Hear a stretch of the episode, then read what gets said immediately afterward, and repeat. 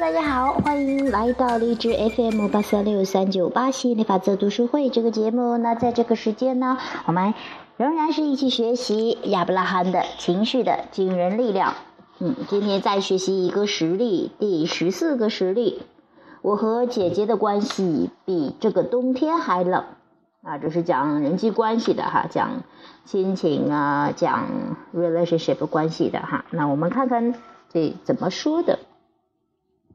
一年以前，我跟我姐姐吵了一架，自那自从那以后，我们俩就不说话了。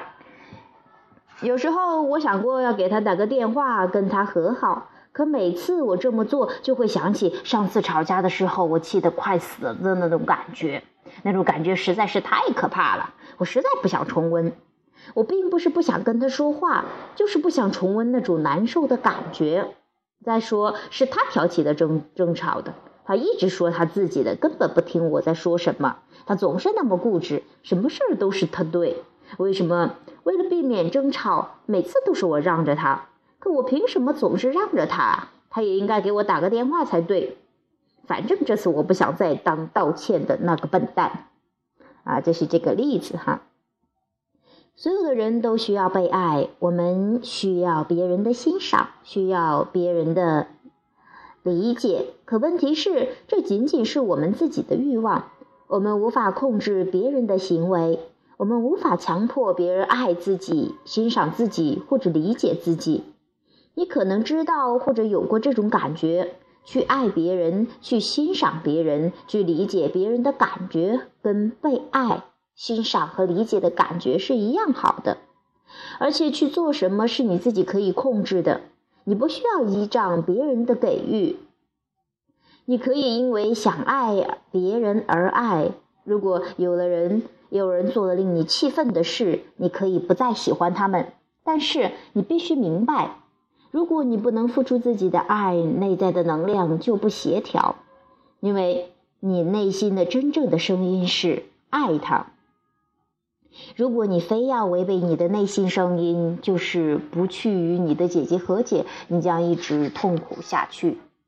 现在你头脑里有很多记忆，它们令你痛苦，你却总是不由自主的去想到这些，于是你怨恨。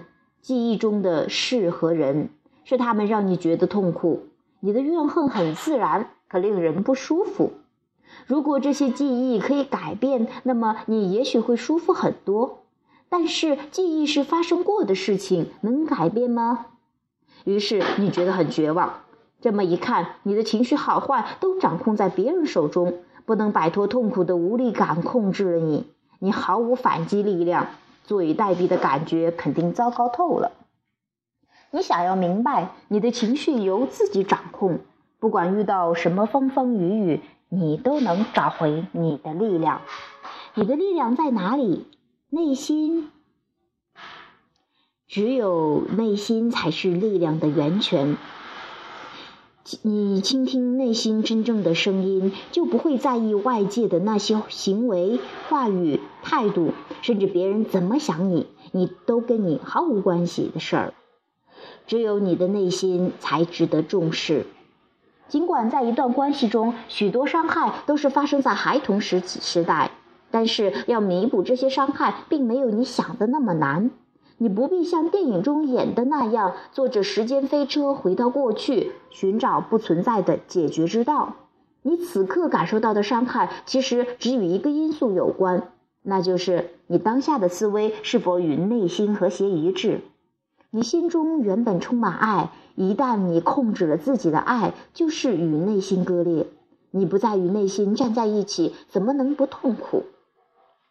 你觉得你的愤怒和憎恨都是正当的？我们理解，不管是你跟姐姐的争吵，还是她曾经的霸道，或者是其他爱你的人离开了你，你都有权愤怒。可是，不管是什么原因，只有欣赏和爱可以解决问题。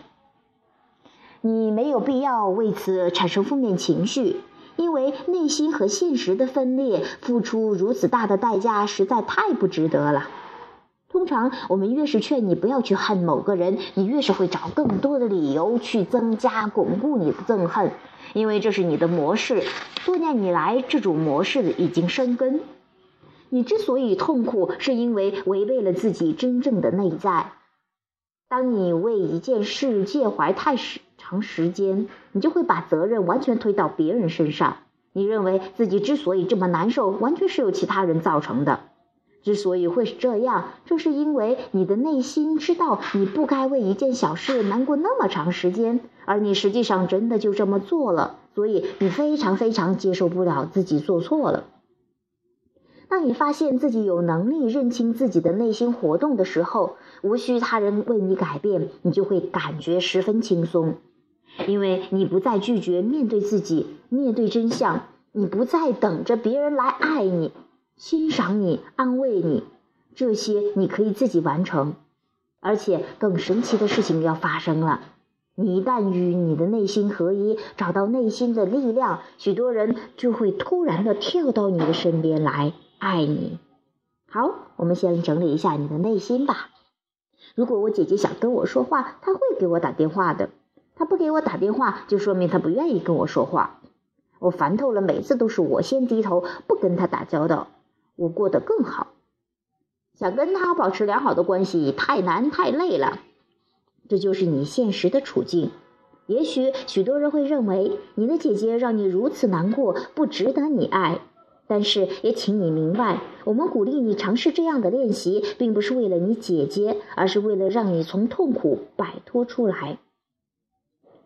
达到真正的内外合一。如果你是以你的姐姐因此烦恼，我们也会跟她说同样的话。你要找到你内心真正的想法，与你的内心合一。做这些不是为了你妹妹，而是为了你自己。如果每个人都能够忠于自己的内心，这个世界就是天堂。可惜天堂在上，地狱在下。我们身边的这个世界有阴晴圆缺，悲欢离合。想要幸福，上帝和魔鬼都无法帮到你，只能依靠自己。好吧，我们继续探索你的内心。因为这件事，我已经生气好一阵子了。要是这件事没发生就好了，或者突然消失也行。其实我已经记不清当时我们俩吵了些什么。